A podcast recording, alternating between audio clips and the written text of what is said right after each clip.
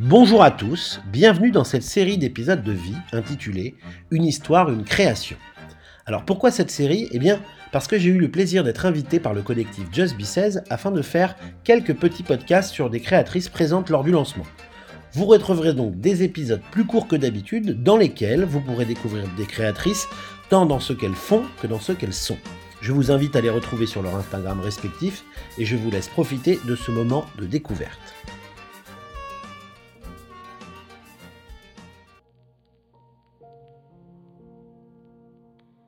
Je suis donc avec Sophia, qui est créatrice de la marque Solo, qui est présente sur l'événement Just Be 16. Sophia, bonjour. Bonjour, bonjour. Ça va? Très bien, très bien. Alors, avant de revenir sur toi et sur ton parcours pour en arriver là, est-ce que tu peux me dire en quelques mots ce qu'est Solo? Solo, Solo, c'est euh, de la porcelaine, des couleurs, des coussins. Euh, c'est du savoir-faire français, fait à Paris et fait par une maman et sa fille, donc ma maman et moi. D'accord. Voilà, en quelques voilà, mots. en quelques mots. C'était court. Qui tu étais avant de te lancer dans cette aventure ah bah, de solo Plusieurs choses, plusieurs personnes. Euh, j'ai d'abord été euh, anthropologue. Non, avant ça, non. Avant, j'étais euh, journaliste. Après, je travaillais dans le documentaire pendant 15 ans. Et en même temps, j'ai fait mes études d'anthropologie. Donc, j'étais, on va dire, documentaire anthropologue. D'accord. Et pourquoi tu as eu cette envie de faire des documentaires? J'ai cru comprendre aussi que tu aimais le côté documentaire animalier, on en a parlé, les humains aussi, la société. Pourquoi tu avais cette envie de faire ça? J'avais envie de voir de mes propres yeux, euh, parce que je suis très curieuse, donc d'aller voir un peu le monde entier et euh, toutes, euh, toutes les cultures, toutes les coutumes. Et c'est vraiment depuis que je suis toute petite que j'ai envie de faire ça. Je pense depuis mes 7 ans, quand on m'a demandé ce que je voulais faire, je disais reporter photographe en Afrique du Sud. C'était assez précis, pointu.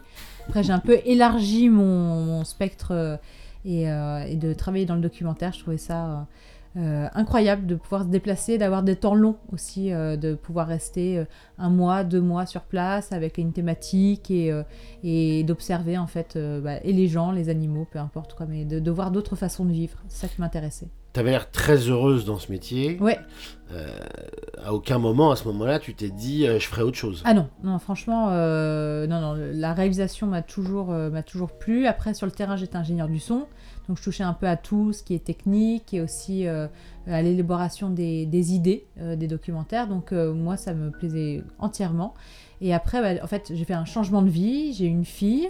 Et c'est à partir de là, je me suis fait, ah, partir six mois par an à l'étranger, c'est un peu compliqué, on va mettre une petite pause. On va y venir à tout ça. euh, T'as beaucoup voyagé de par ce métier.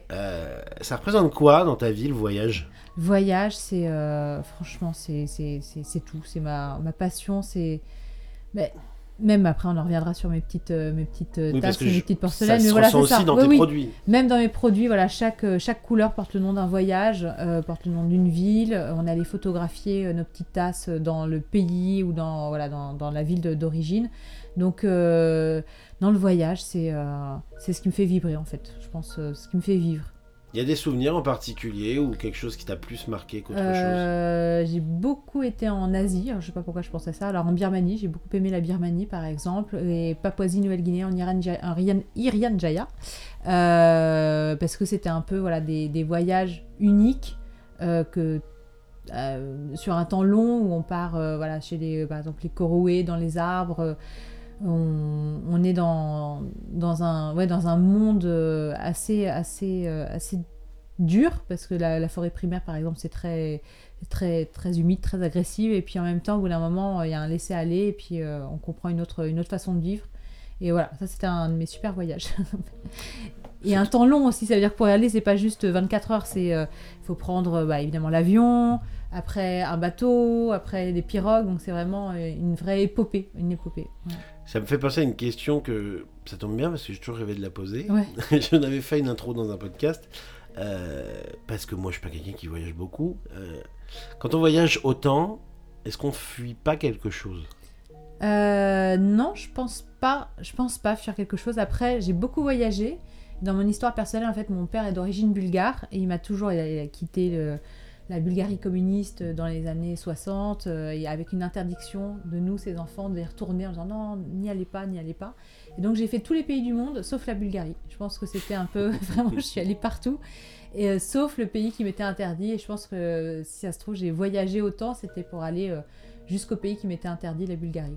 C'était pour combler un manque de voyage et d'un voyage peut-être plus sur mes racines, euh, voilà. Donc euh, d'aller voir ailleurs, c'est sûr, mais. Euh, tu y allais depuis en Et depuis, depuis la naissance de ma fille, je suis allée. J'ai, après ah avoir fini ma thèse, ah ouais, j'ai, mis, j'ai mis 36 ans à aller, aller en Bulgarie, à m'autoriser d'y, aller. Passons un peu à ce projet donc, que tu as mis en place, ces objets en porcelaine entre autres. avant de me raconter d'où ça part, peux-tu me dire donc qu'ils ont de particulier exactement ces, euh, bah que tu, Et tout ce que tu fais, toute la gamme de produits. Bah déjà, ça, c'est, euh, tout est fait avec ma maman. Voilà, c'est vraiment quelque chose. Euh, c'est un travail 50-50 à quatre mains. N'importe quelle tasse, on peut pas savoir si c'est moi ou elle qui a travaillé dessus, ou toutes les deux même. Par exemple, ce matin, on a fait euh, des tasses et des soucoupes. Elle a fait les soucoupes, moi j'ai fait les tasses. voilà, on se partage euh, le travail. donc c'est voilà, c'est un travail de à deux, à deux. Donc comme le nom qu'on a créé, Solo, c'est euh, Sophia et Laura. C'est c'est la, la conjoncture de nos deux passions sur euh, la décoration. C'est étonnant d'ailleurs, ça s'appelle solo alors que vous êtes deux à travailler eh, dessus. Solo mais en duo. elles sont malines. Eh, oui, oui, mais euh, bah, c'est travail comme si c'était fait par une personne, mais euh, voilà. et, alors, d'où ça part ce projet? Je sais qu'il y a, on en a parlé un petit peu en off, et justement j'aimerais que tu me racontes ce, côté, le fait justement de trop bouger, le fait d'avoir une fille, etc. D'où ça part ça part de plein de, plein de rencontres, euh, de, d'effectivement, comme tu dis, euh, d'avoir euh, une envie de me poser un petit peu, d'arrêter de bouger et surtout de, de combiner ma créativité, on va dire, sans bouger sur quelque chose. Donc, parce que bouger six mois par an, c'est quand même très fatigant quand, on est maman. Et puis, j'avais pas envie de, de, d'être séparée aussi longtemps. Enfin, j'allais pas partir six mois par an en continuité, mais voilà, de j'avais besoin de rester et de me poser. Et, euh, ma mère, est décoratrice euh, et fait des peintres sur porcelaine depuis plus de 30 ans. Donc il y a un vrai savoir-faire, une facilité parce qu'il y avait déjà le four, la technique. Moi aussi, j'avais fait aussi pas mal de, de, cours de porcelaine quand j'étais petite. Donc il n'y avait pas grand chose à inventer, ou en tout cas il n'y avait pas à faire des études pour arriver à faire quelque chose, c'était assez inné. Et après mon amoureux est tapissier décorateur, donc euh, il avait aussi euh, euh, plein d'étoffes, de tissus oubliés chez lui. Donc il y avait une facilité de matière première qui faisait que on pouvait monter quelque chose de, de simple parce qu'on était déjà avec un beau bagage derrière nous. quoi. D'accord.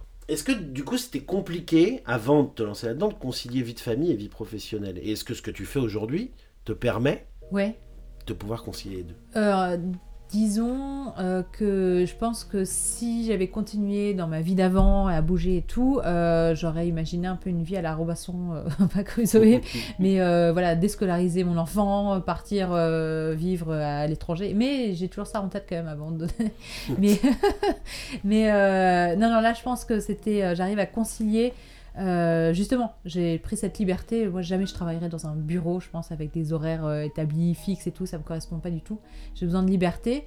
Et le fait de créer voilà, ma propre marque, de gérer mon temps, ça me permet de, travailler beaucoup, on va dire entre 9h et 16h20. Et à 16h20, je vais chercher ma fille. Voilà, j'ai pas de nounou, je m'en occupe aussi à plein temps. Donc ma seconde vie commence à 16h20. Et, euh, c'est passé là. Là, c'est passé là. Là, c'est le papa qui s'en occupe. Et puis moi, je vais faire la fête jusqu'à 22h. Comment vous créez ces objets? Qu'est-ce qui vous inspire? Les couleurs, vraiment les couleurs, de dépoussiérer un petit peu parce que la porcelaine un peu a une image vieille en tout cas un peu voilà des, vieilles mamies qui font des choses très précises euh, et, euh, et, en fait euh, même encore aujourd'hui alors la, céramique est énormément à la mode aujourd'hui de créer des, de la céramique mais la porcelaine elle est encore un peu vieillotte quoi un peu pleine de, poussière. Et on s'est dit mais mais pourquoi pas lui redonner un petit coup de peps, un petit coup de flash et pourquoi ça ça pourrait pas plaire aussi à, à des jeunes? Alors des jeunes on va dire des trentenaires, des gens qui s'installent, qui ont envie d'avoir une, une, euh, des objets qui, qui, ne sont pas chez Ikea forcément, mais qui sont à des prix abordables.